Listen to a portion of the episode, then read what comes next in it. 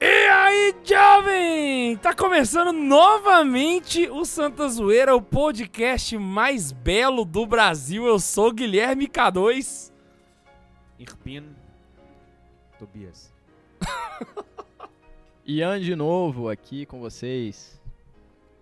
Oi, eu sou a Karine. Senhora Karine, mais uma vez. a senhora que manda no Ian. E hoje a gente veio aqui para retomar um assunto que a gente falou semana passada sobre arte, beleza. Só que hoje é o dia que nós vai chegar o a chicote mutamba. no Duchamp. hoje é o dia. Não só nele, Queima. mas tudo quanto é corja que veio depois. Hoje tá o Torquemada é Modion nesse episódio. Então, Chuninho, roda a vinheta. Vai começar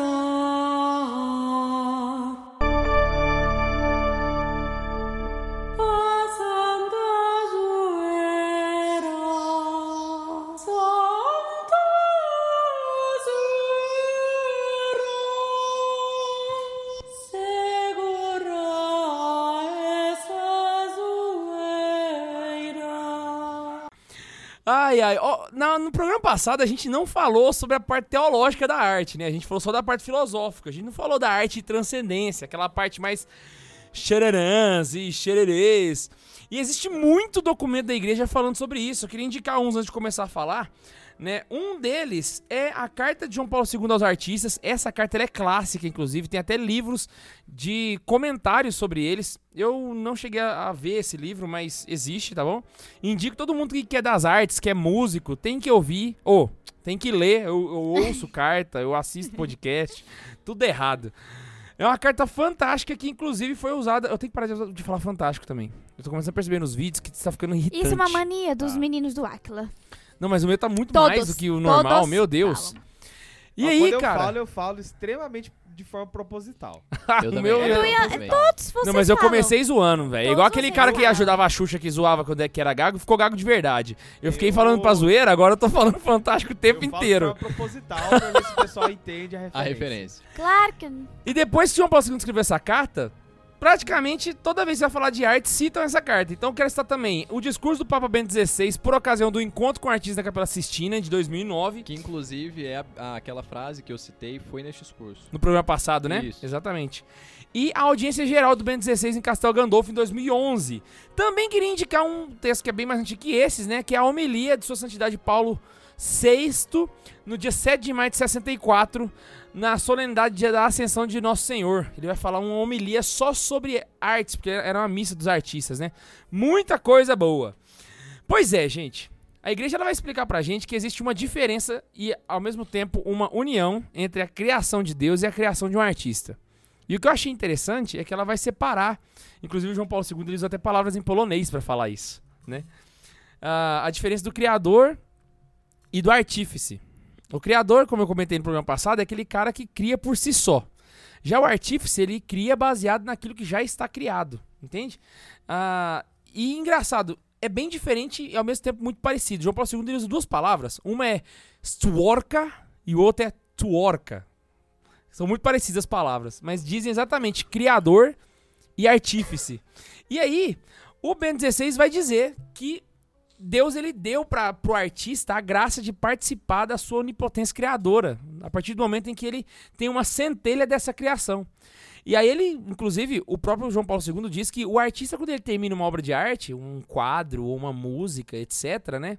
Geralmente ele sente aquele prazer de ver aquela obra pronta, né? Aquele, aquele gostinho gostoso.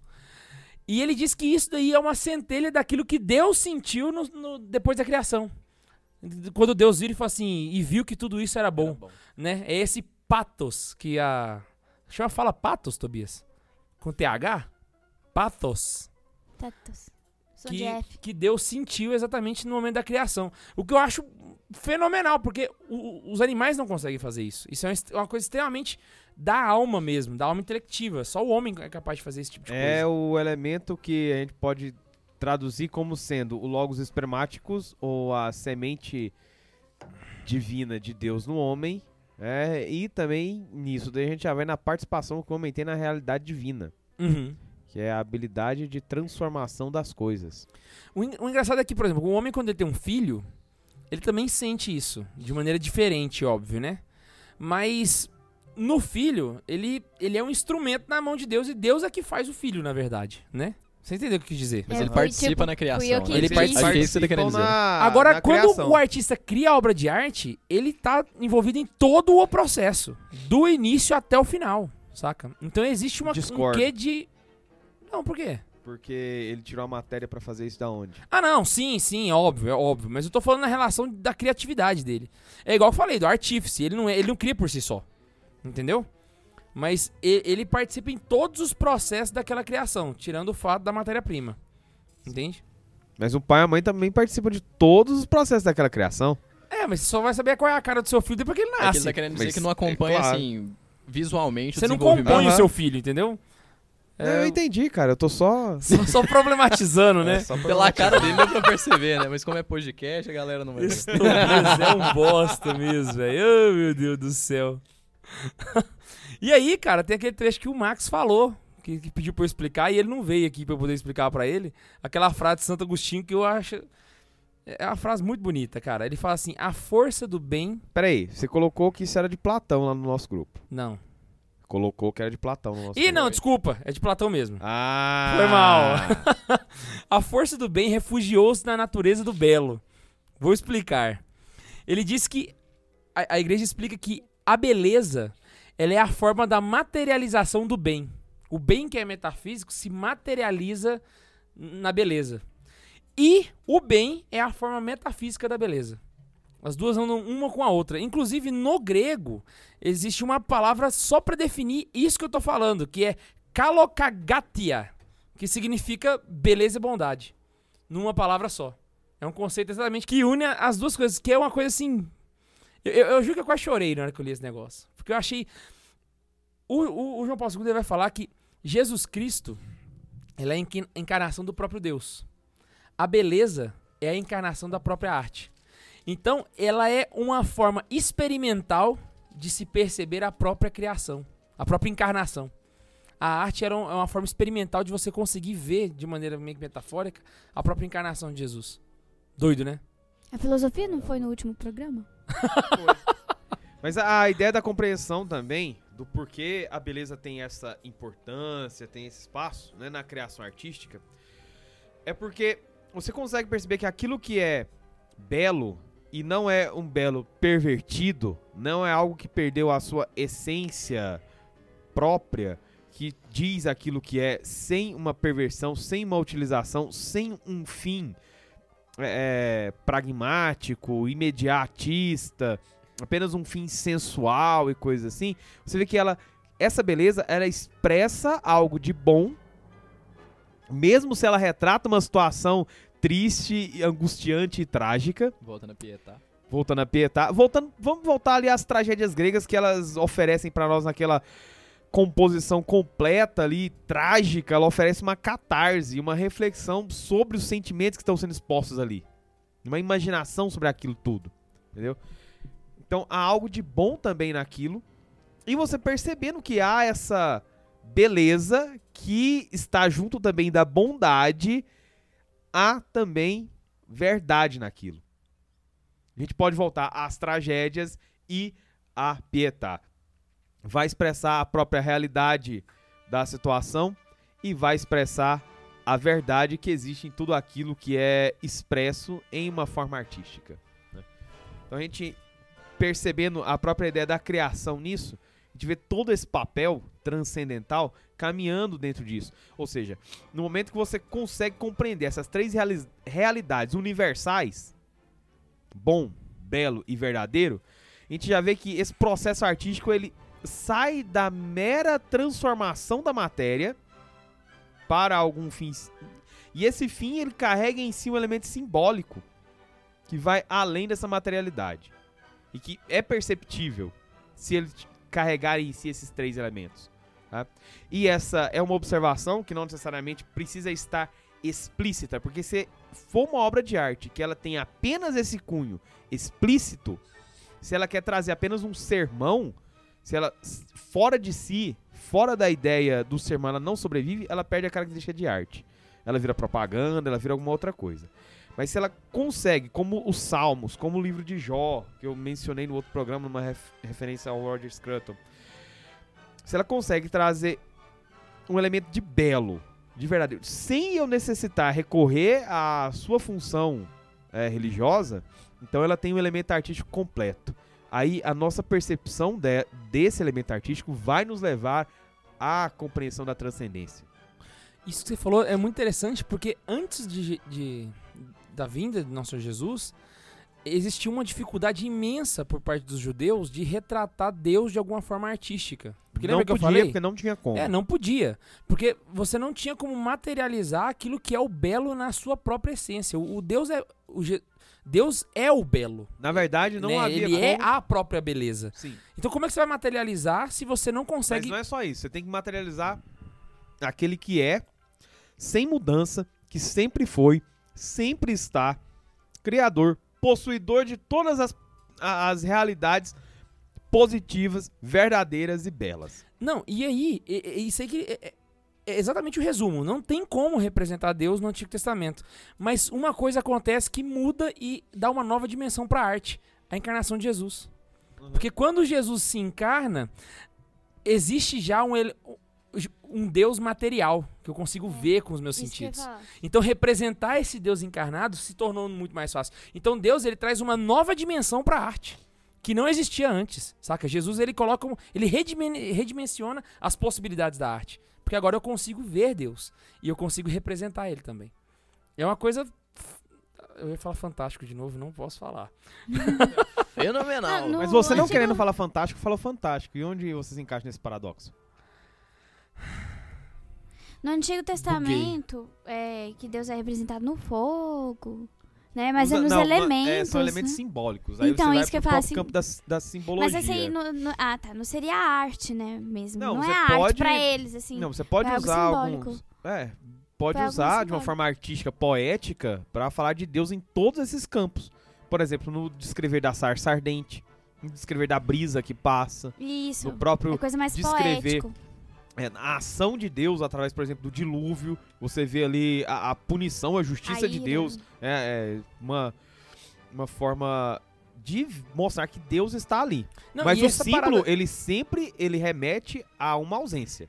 Isso. Aham. Não, e sempre Assim, que você ia face, falar você de Deus. Ah, não, E o re- símbolo ele está ali pra mostrar que alguma coisa deveria estar ali, Ah, entendi. entendeu? Isso mesmo. E sempre que vai ter uma forma de, de transformar em, em belo ou em material a, a, a visão ou uma representação de Deus na Bíblia, sempre, por mais óbvio que seja, ele é velado.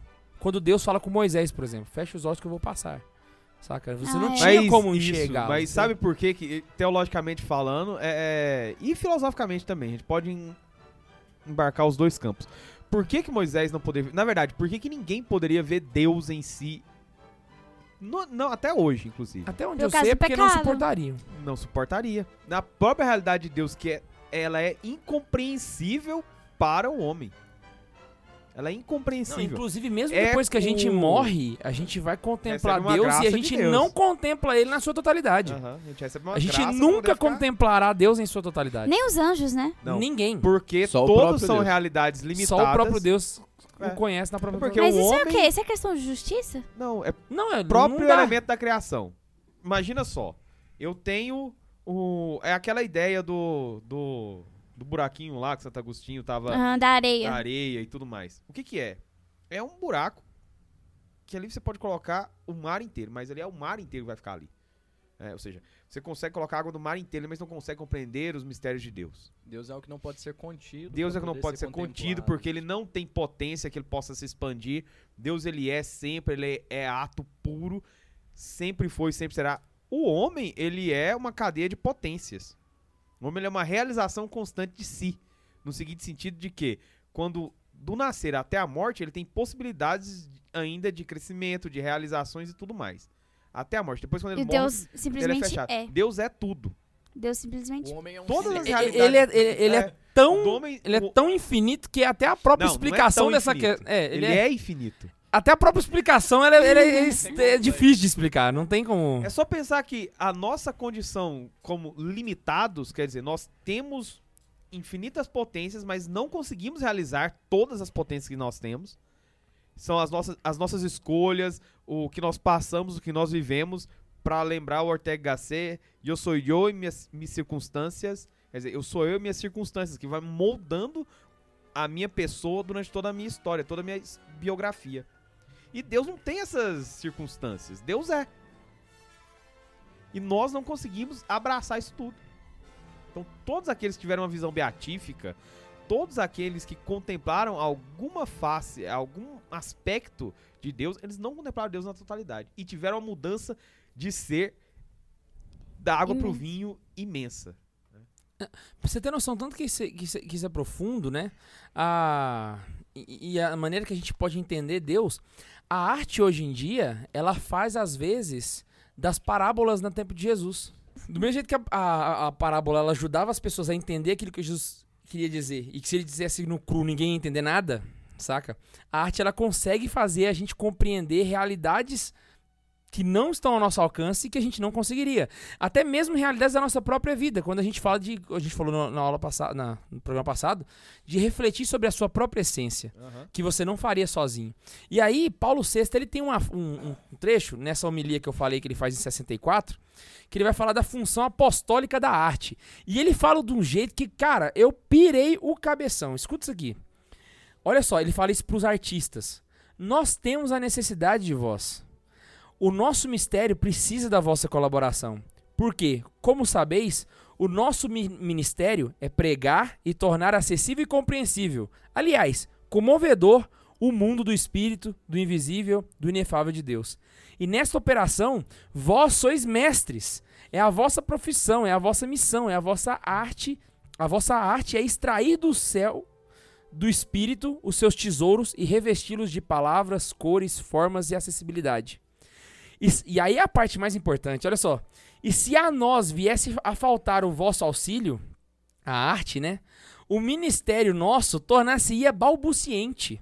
Ou seja, blá, blá, incerto, e teria a necessidade de fazer um esforço, diríamos, por se tornar ele mesmo artístico. Aliás, por se tornar profético, para se elevar à força de expressão lírica da beleza intuitiva, teria necessidade de fazer coincidir o sacerdócio com a arte. Ou seja, é uma, uma função fundamental para o apostolado. Simplesmente, se você tira a arte da fé, a fé ela, ela perde e muito a sua capacidade de adentrar dentro dos corações.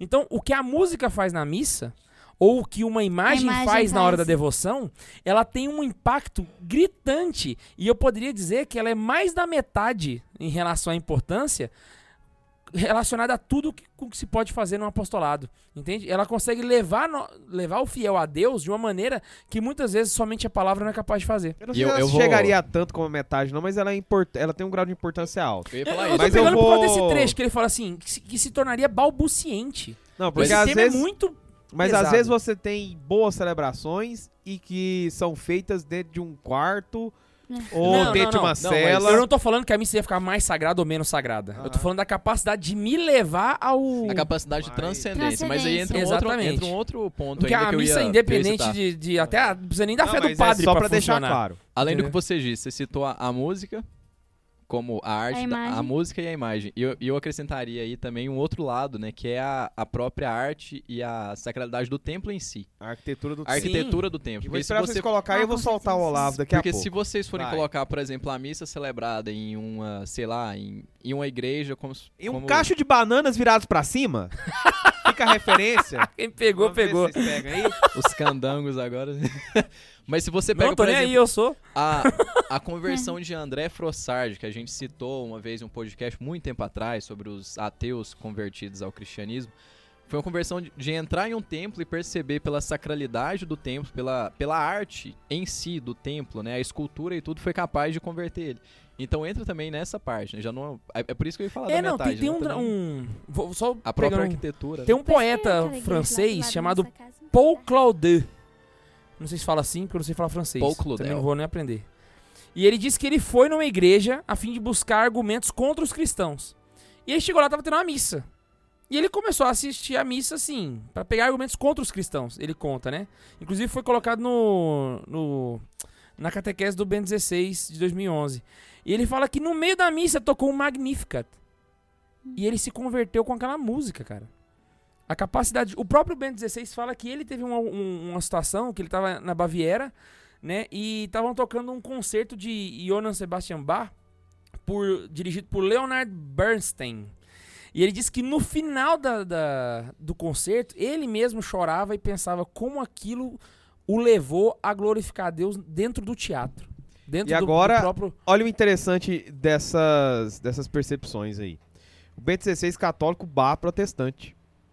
É. Não, Mas e tinha um cara agora luterano do lado tem- dele. Ele fala. Isso. Mas a gente tem que pensar o seguinte: nisso daí, o que prevaleceu foi a forma da arte. Você Tá, tá vendo? Aquela coisa que eu falei que o Olavo Aham. comenta no, no outro. Quer dizer, ela não precisa daquela mensagem especificamente confessional, mas se o belo, se a beleza estiver expressa naquela forma, ela consegue agir numa pessoa. Deu pra entender isso? Aham. ela sobreviveu independente da sua confissão e eu aproveitei ela por ser bela independente da minha confissão. É o mesmo que não tira de nenhum protestante a possibilidade de um- um- uma experiência transcendente, uma experiência de apreciação, de deleite estético ou mesmo metafísico, transcendental, ao escutar o canto grego- gregoriano. Que não é protestante, não tem uma, uma, uma é, vertente, assim, até onde eu saiba, da, da forma como tem na Igreja Católica, né? Teve algumas é, corrupções, vamos dizer assim, do, do canto, canto gregoriano em algumas igrejas protestantes da- do período da Reforma. Mas não, não impede, você tá entendendo? Não impede um protestante de compreender a beleza de uma imagem sacra, de uma igreja, de um templo bonito. Exatamente. Acrescentando o que a gente tinha falado a respeito da, da arquitetura, um outro aspecto é a própria escritura, né? Quando você vai ter o Cântico dos Cânticos, que ele é uma obra de arte dentro da Sagrada Escritura. Muito Né? E existem pessoas que, eu posso citar várias aqui, que tiveram experiências de fé lendo Tolkien. Aham. na- nas obras do Hobbit ou do Senhor dos Anéis. Que inclusive, porque o, o Bach ainda é protestante, né? O Sim. Tolkien, ele não deixou explícito nada na obra. E você consegue ter uma, uma, experiência daquilo que é bom, do que é mal e o transcendente. Saca? Dentro de uma obra de arte que, a priori, ao, ao olhar precisa- raso, Aham. parece ser completamente secular. Ela não precisa ter esse caráter. O outro exemplo, voltando ali ao próprio Dostoiévski, ele não precisava. é, a gente não precisava compreender a sua realidade como um cristão ortodoxo para ter uma experiência positiva ao ver o Raskolnikov se lamentando pela vida que ele tirou. É só o status da forma como ele descreve e a, a beleza que é implícita naquele momento de conversão dele, de arrependimento, já leva a gente a uma reflexão importante. O fato transcendental, ele é um, um complemento daquela arte, faz parte daquelas camadas, né? A visão de mundo do artista. E que dentro de uma realidade cristã, apenas acrescenta mais peso, acrescenta mais profundidade na experiência. Quando você vê que aquilo, apesar de todas essas camadas, chega no final, ela tem ainda esse elemento de sermão, tem o elemento da transcendência que está ali, né, nessa ordenação de mundo feita pelo artista, a possibilidade do seu crescimento, a possibilidade da sua experiência transcendente, ela acaba levando, elevando-se a níveis ainda mais altos. O próprio exemplo que você disse do cara que foi procurar é, argumentos contra cristãos em uma missa. Ele chegou ali, ele teve uma experiência estética sagrada, né, e a gente tem que diferenciar muito a ideia do sagrado e do profano. O sagrado ele tem sempre a necessidade de manutenção e de abrir caminho, um caminho para se aproximar de Deus. Então você não se aproxima de Deus com feiura, você se aproxima de Deus limpo. E a Sagrada Escritura ela mostra a importância das vestes para participar das núpcias. Engraçado que E é a a- veste que está ali implícita no símbolo, que é o batismo, como a nossa purificação inicial, e que está expressa depois de todos os sacramentos do perdão e da misericórdia, que seria a confissão. E Jesus sempre fala da necessidade de estar sempre preparado para participar das núpcias. Quer dizer, você não vai de qualquer jeito. Uhum. Tem toda uma preparação sagrada para aquilo, porque aquilo é sagrado. para se entrar em um lugar sagrado, para se entrar em um tema sagrado, você tem que ter uma preparação, cumprir uma série de ritos que te abrem e te permitem fazer essa conexão entre o, o mundano e o sagrado. Por isso que a, a arte hoje, além de tudo, ela tem essa questão do choque. Porque ela está profanando isso. Ela pega o sagrado e trata de qualquer jeito. E agora fica o aviso pra vocês. Ministério de Música, Ministério de sei mais lá o que, e Arquitetura do Diaba 4. Vocês estão fazendo músicas não feias, horríveis. Coreografia não tem. Não tem. Não tem. Pega o missal e lê. Você precisa daquilo.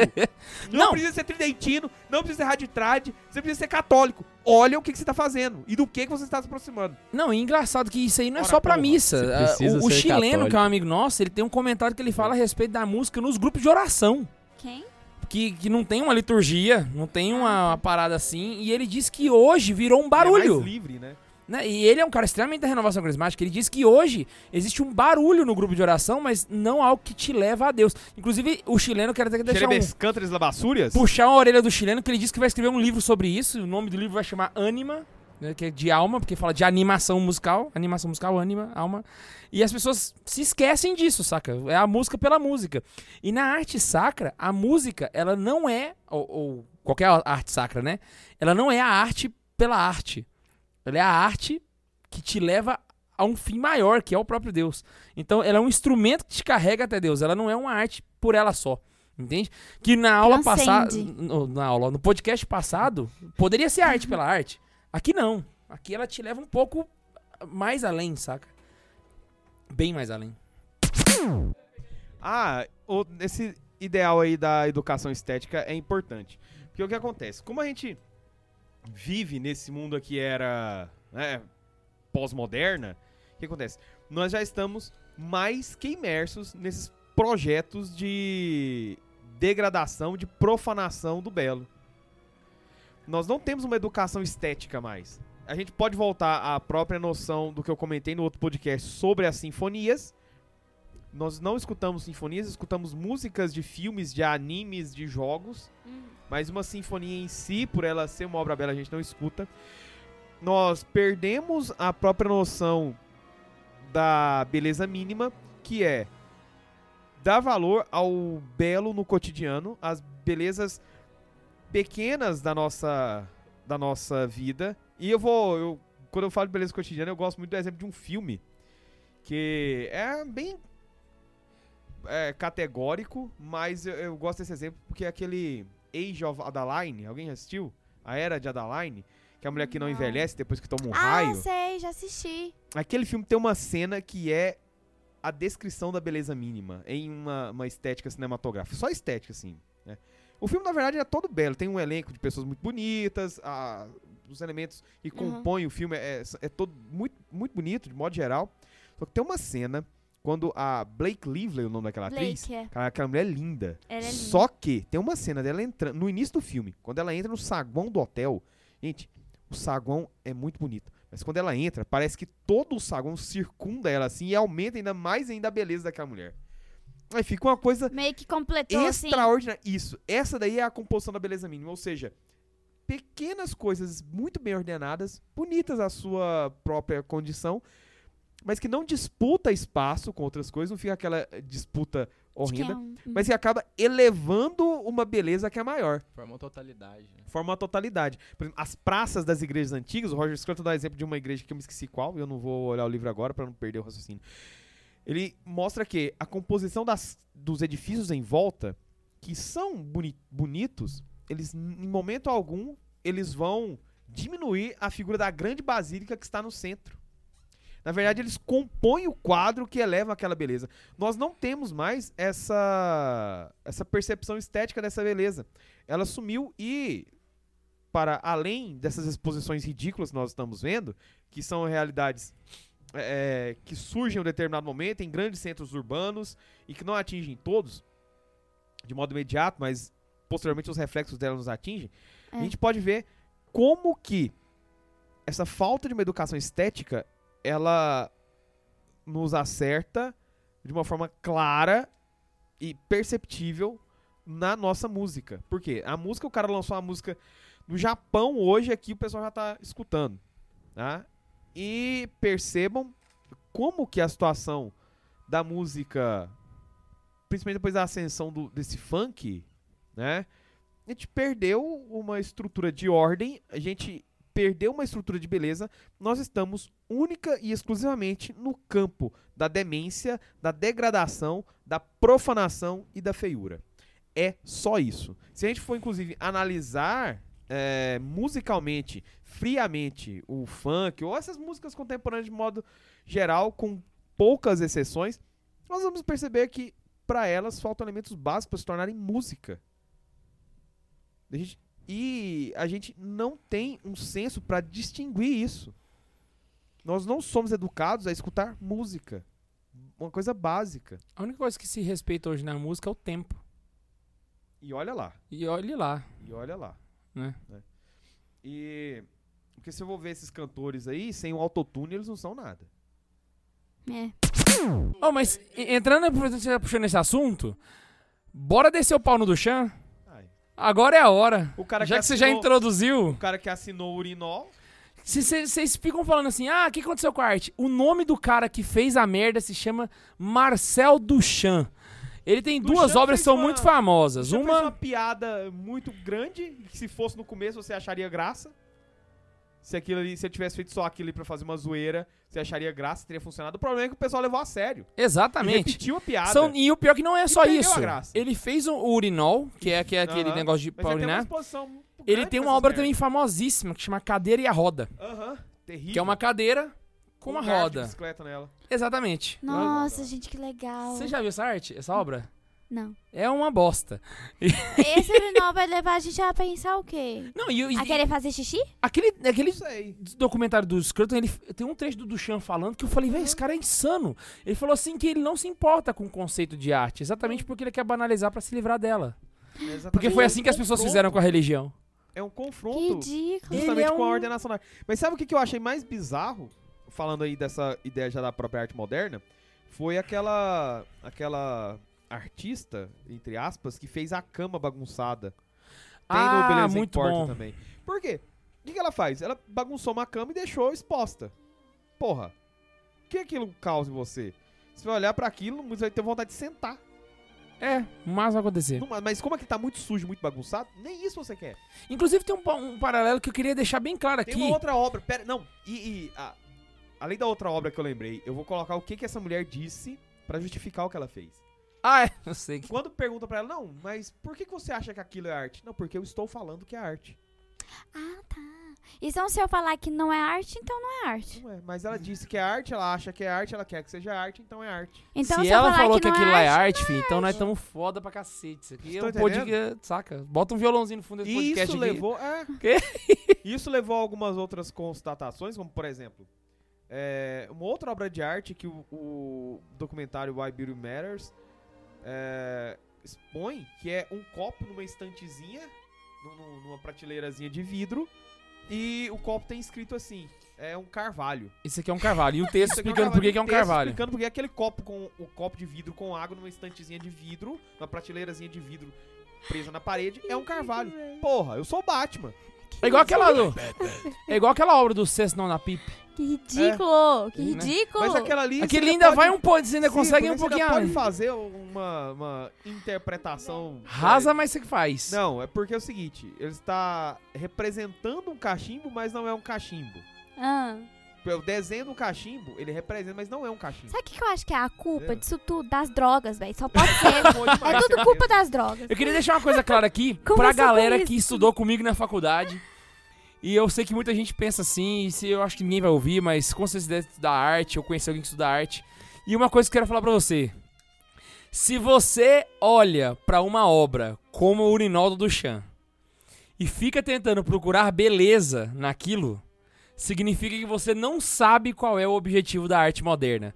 Porque isso não sou eu que tô acusando, é eles que falam. O objetivo da arte moderna não é encontrar o belo. Eu vou. Não eu é, vou então É você- começar caos. É porque os conceitos de beleza, o que é beleza pra mim não é beleza pra você. Não, você é burro. A arte moderna não quer encontrar beleza. E isso eles falam.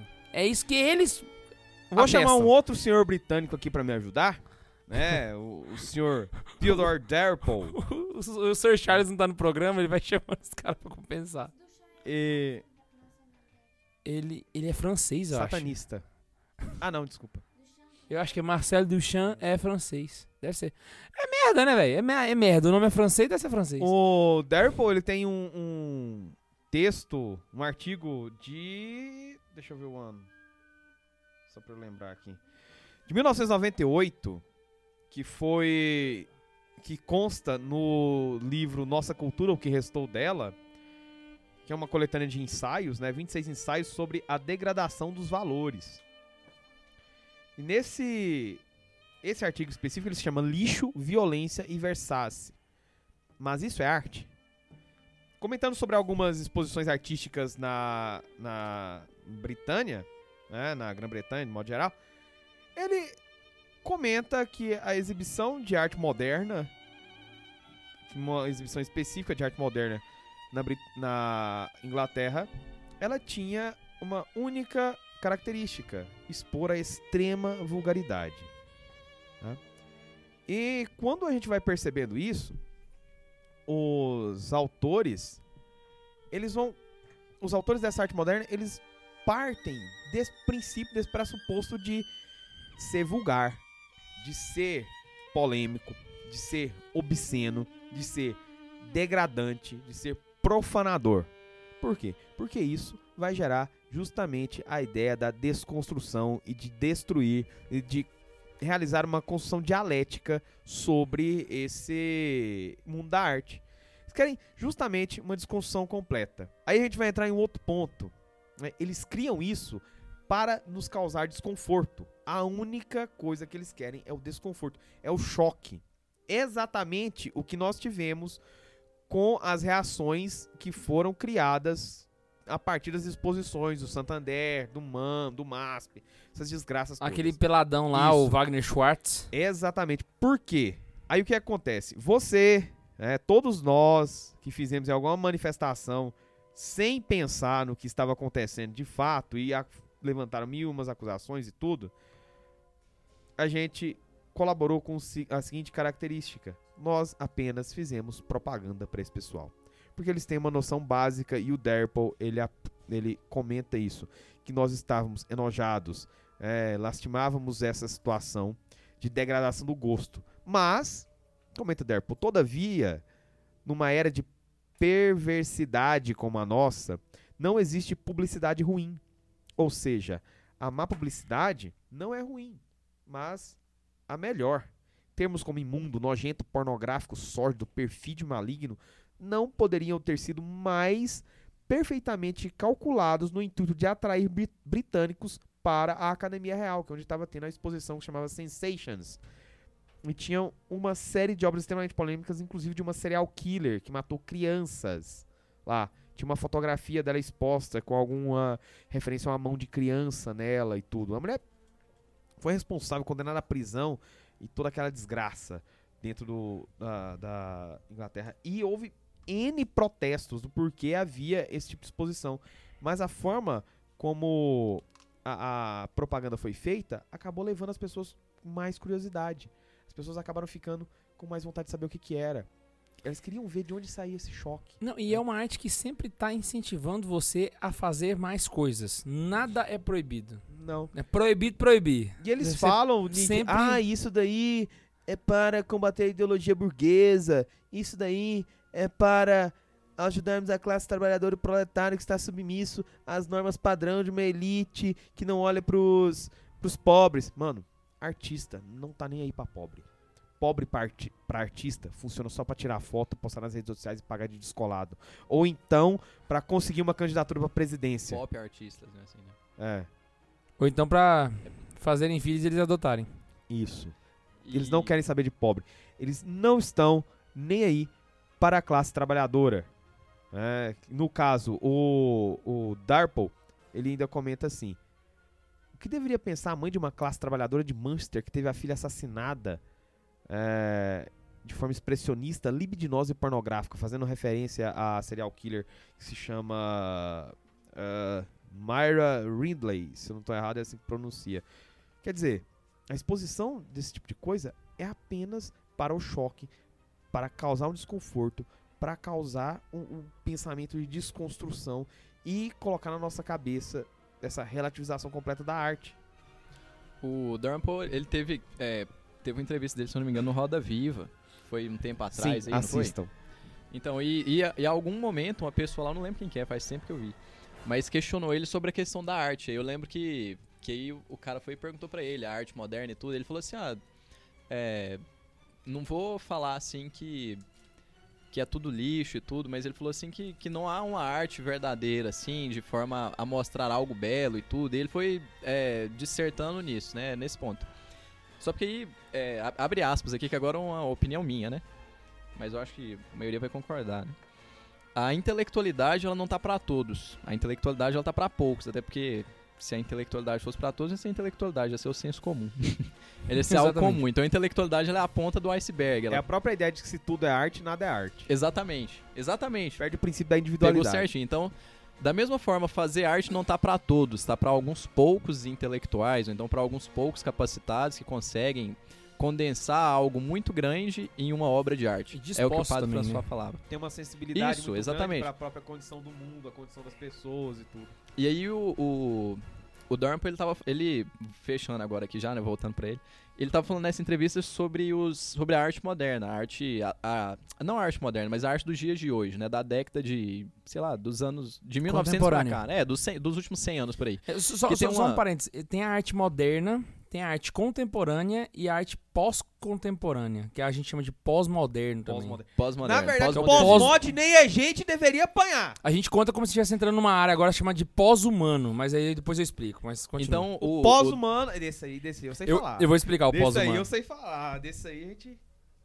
Só pra, pra ir concluindo aqui, né? O Dorn Pinter ele falava, ele falava assim que há uma. Não, não é só arte que eles querem fazer hoje em dia, nesses últimos anos. Eles querem fazer arte, mas carregada de ideologia. Sempre tem ali uma ideologia por trás de tudo que tá falando. E ele, ele até conta uma história, porque ele é médico também. Não sei se o. Tobias tinha falado, porque eu fui ele fechar o portão. Médico, psicanalista, Então, é psiquiatra. Além de tudo, ele é um, um médico. Ele tava falando que ele teve uma paciente, tudo que foi lá, que era que ela estudava arte em uma escola renomada. Eu nem lembro se ele falou o nome, se ele falou, não lembro também. Mas que era, estudava em uma escola muito renomada e que ela estudava arte. E ele perguntou assim: Ai, que bom, assim, é, é, como que é o curso e tal. né? Ele interessou, porque ele gosta de arte, né? ele é um amante das artes, por ser um intelectual, né?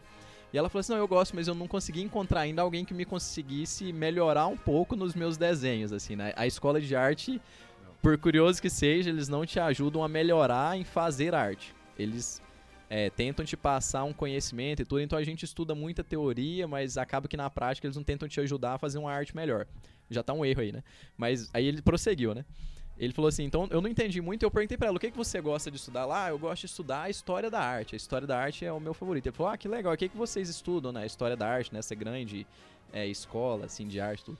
Ela falou, ah, a gente estuda muito Liechtenstein, é o o inspirador do Romero Brito, né, que é a pop art, né, um dos grandes nomes da, Ah, da pop art. Se jogar Aquele da aí, Romero Monroe. se jogar É arte pop, Monroe. Não, eu acho que o, o, Não o é? Romero não, é- não, não chega a ser pop, não. Eu acho que o maior É o expoente é o o- Andy Warhol. Não, sim, Warhol. mas o Mas esse cara que tá falando que é O, o, o Aham, Liechtenstein. sim, sim. Se alguém jogar arte pop, vai ver um desenho e vai ver lá o Liechtenstein. Eu sei lá, eu sei que escreve Ah, eu é. Eu dei uma lida no nome dele lá antes de vir pra cá, então é- eu acho que é por aí. Então, é- aí foi o que o, que o, que o Dornpo ele ficou encabulado, assim, na história da arte eles estudam algo que, um cara que viveu no século passado. Uma arte que é da década de 60. Ele falou, então quer dizer que tudo que veio antes está esquecido na arte de hoje. Tudo que veio antes está esquecido. Eles só pegam o atual. Então não tem um interesse pela arte, tem um interesse pela ideologia. Isso. E é por isso que eles pegam a arte moderna, e é por isso que eles, na, na história da arte, eles só pegam um movimento pós-moderno. Uhum. Porque é só o interesse ideológico por trás. Então eles já tiraram todo o conceito, o interesse e, e a orientação da arte. A arte não se orienta pro, pro transcendental e nem pro belo. Se orienta simplesmente pra ideologia. E tenta trazer pro senso comum. Tudo o, que eu tava falando é que, tipo assim, na, na arte moderna, você tira a, a, a essência da arte e ela é extremamente materialista. Só que ela é materialista antropocêntrica. Então ela coloca o homem como o novo Deus, o homem acima de tudo, certo? Quando você chega na arte pós-moderna ou pós-humana, o material também deixa de ter o seu valor. Então, eu lembro de um professor que falava na faculdade que. Vocês lembram de um, de um corredor que ganhou as Olimpíadas e ele matou a namorada? É, Pistorius. Oscar, Oscar Pistorius. Isso. O Pistorius ele fez uma coisa que era o seguinte. Ele ele foi o primeiro a usar aquela prótese que ela é curvada, Isso. saca? E com aquela prótese ele conseguia correr mais do que um ser humano saudável, saca? Se ele disputasse junto com os caras normais, Ele ia ganhar. ele ganhava, sabe? Então, começou-se a ter dentro da- das universidades a discussão que se ele consegue ser melhor com a prótese, por que não nós modificarmos nossos corpos a fim de hackeá-los para que eles possam ter um, um, um efeito maior, né? Com uma, uma produtividade maior. Então, a arte pós-humana, ela começa a trabalhar conceitos de manipulação do próprio corpo em fim da arte. E eu não tô falando de tatuagem. Eu tô falando tipo assim, o cara tirar uma costela e... Manson. Não, É, não, é pior Mas- que isso, porque o Merlin Manson fez um, um Ele- procedimento cirúrgico. Eu já vi vídeos na faculdade de pessoas que no meio da cirurgia recitavam poesias, porque a cirurgia É era uma... Tem uma artista, velho, artista, entre aspas, aí, que ela faz isso. A performance dela é uma cirurgia, que ela vai fazendo coisas nela mesma. Exatamente. velho. E aí é Ah. uma cirurgia que a mulher tira a costela e ela tá acordada e a performance dela é a própria cirurgia, saca? Por quê? E aí a pessoa, tipo assim, ela amputa um braço pra fazer uma performance artística, saca? Então, o pós-humano, Pelado, ele né, tinha, porque antigamente era, antigamente nós tínhamos, né? A eu eu não sei, o que, que eu posso dizer que não é o físico? Ah, Metafísico. o metafísico está acima do físico, certo? Na arte moderna, você tem o homem e o material acima de tudo. No pós-humano, tudo foi jogado abaixo. No pós-humano, você tem até o material sendo descartado. Então, o corpo humano ele virou um, um produto, saca? Onde você pode reobjetificar da maneira que você quiser. Ou seja, Lembra o aquele... que a gente vai ver pra- pela frente, porque o Wagner Schwartz, que é aquele peladão das crianças, ele ainda tá no movimento contemporâneo, ele não tá no movimento pós-humano. E existem pessoas, principalmente na Europa que tão, e, na- América do Norte, que estão desenvolvendo o pós-humano de uma maneira gritante, que eu acho que daqui a 20 anos a gente já vai ter isso muito forte. Então Lembra existem coisas coisa muito piores a vir por no programa passado sobre a ideia do homem, né, e do corpo, essa divisão aí, Aham. aquele pensamento lá do, do homúnculo que controla o corpo e tal, de você não é seu como você controla ele, é o reflexo desse pensamento em alto A grau. arte, mo- mo- ela conseguiu separar os dois e destruir os Sim, de dois. forma Um de cada completa. vez. E pra ver, só pra voltar ainda aqui no Derpol, qual que é a função dessa merda toda?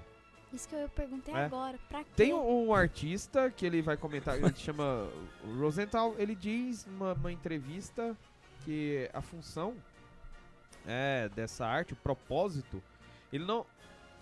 Simplesmente fala que não há outro pro- propósito para a arte ou a não ser quebrar tabus. né? Essa é a única função da arte. Quebrar tabus. Problematizar e quebrar tabus. Assim sendo, se toda a arte destina-se exclusivamente a quebrar tabus, Isso que em é tabu. breve, qualquer quebra de tabu será Isso considerada aqui é tabu pra eles, né? É, não, o tabu é qualquer coisa que é sagrada ou é moralmente válida dentro de um determinado grupo, É, é qualquer instituição moral que tá intocáveis. estabelecida, entendeu? entendeu? Isso tudo pra quê? Pra eles terem poder? O que, que eles querem, Pra afinal? com tudo, quebrar tudo. Dis- Eu essa acho que se a gente for ir indo atrás, a gente Eles- tem que perguntar eles, pro capeta, eles né? O que tá com tudo, fazer? eles têm poder. Eles, eles se acham que ele- eles acham que eles vão ter poder. Você acabando com do seu, tudo. do seu estado de, de transcendência, primeira coisa. Se você tirar o homem do seu estado de transcendência, o, o- posso fazer aqui uma síntese entre o Gabriel Marcel e o Vicente Ferreira da Silva. Se você tira o homem, a- tira do homem a sua capacidade de transcendência, que é a sua liberdade, você escraviza o homem. Ele fica preso nessa materialidade. Hum. Se você, mesmo você está trabalhando para destruir isso, você está nesse meio, entende? Vai criar De uma um- maneira mais presa do que a própria caverna É, do se Platão. escravizar em vários pontos, que esse seria Ele o se objetivo. Que é o que a Karine escraviza, perguntou. Pode ser o poder, pode ser o hedonismo, pode Sim. ser ah, o Mas É, ele se- for eu tenho várias- seguir o Outra coisa. dinheiro, se a gente for seguir o dinheiro, a gente vai ver que tem, tem uma, uma ideia de escravidão mesmo por ter- determinadas instâncias da sociedade, grupos, né, é, que querem manipular mesmo o, o todo, né, da sociedade dentro do, do sistema, glo- do sistema globalista. Pode, se a gente seguir o dinheiro, a gente chega neles, entendeu? Se a gente fizer o follow the money aí, é ONU, é um É. monte de ONG, Você chega no. Soros. Vai chegar Você vai no chegar no Soros uma hora. Esses caras aí que estão. Façam um, um- um- uma experiência. Siga o dinheiro de todas as campanhas pró-aborto, contra a família, pró-controle de natalidade, né?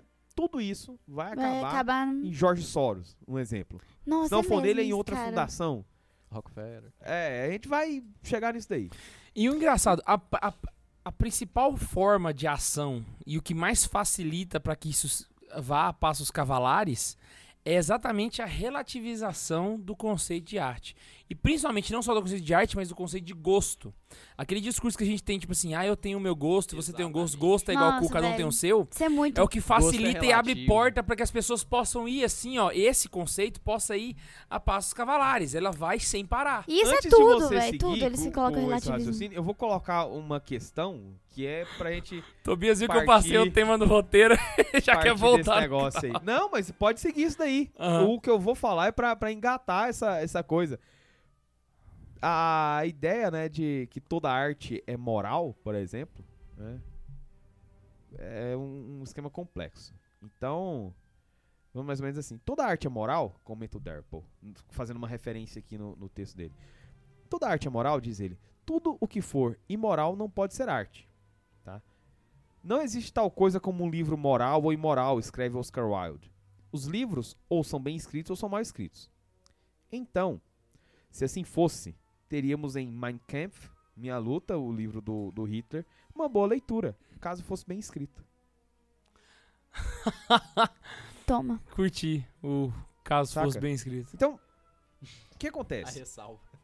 A, ressalva foi corrupção, A ideia do, dos nossos preconceitos, a ideia dos tabus sendo quebrados.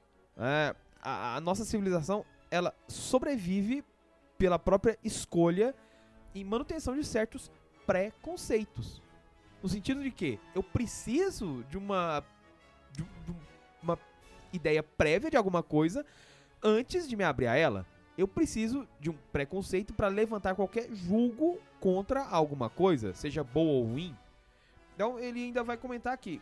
O sábio inteligente examina seus preconceitos não para rejeitá-los a rodo por serem ali preconceitos e tudo mais, mas para avaliar quais devem ser preservados e quais não devem. Entende? Se a gente está criando essa destruição toda, se nós estamos percebendo isso, pode ver que o discurso politicamente correto é justamente o discurso dos mimados que não podem escutar um não. Porque É. se você escuta um não, você. Ai, como você não, Ai, não é não cool. pode falar isso, Ai, cara. você não pode falar isso preconceituoso. Hum, É. Não, E isso acaba deixando as pessoas de maneira coagidas a a agir da maneira que elas. É, é a espiral do silêncio, né? A pessoa não- é a acaba, do acaba que ela não consegue mais. Tem gente que tem medo de dizer que fulano tem mau gosto. Porque dizer que tem mau gosto. Toda a pessoa é feio, que gosta de funk tem, não tem mau gosto, porque primeiro ela não tem gosto pra ser ruim. É, precisa de um gosto pra ser ruim. Pra ser uma referência, Exatamente, ela tem que ter Ah. um- Então, esse discurso, tipo assim, você não pode julgar o gosto das pessoas. véi. É uma merda, porque é, é aquela parábola do rei nu. O rei tá nu e ninguém tem coragem de falar pra ele que ele tá, que ele tá pelado, saca? Tá, tá, tá tudo desgraçado e a gente não, não tem coragem de falar que tá Não é que a gente merda, não velho. tem coragem, velho. A gente não pode. Nós que somos censurados, Isso é não são verdade. eles. Exatamente, É, o Santa a Zoeira é exatamente a pode. galera que tá vindo aqui pra falar, o rei tá nu, galera. É eles que nos censuram, não somos vi, nós. que viu, prego na parede, inclusive. Véi, meu nossa Facebook, velho. Eu sou proibida de postar as coisas que eu penso no meu Facebook, velho. que Se eu postar, é uma, uns cambal de saco. quatro, Não, existe É uma polícia da, da gnose Não, ali que vai te vigiar 24 horas E- por dia, e saca? Eles nos E- censuram e a gente não pode falar nada, Nada, velho. nada, Tá na nada. cara, velho.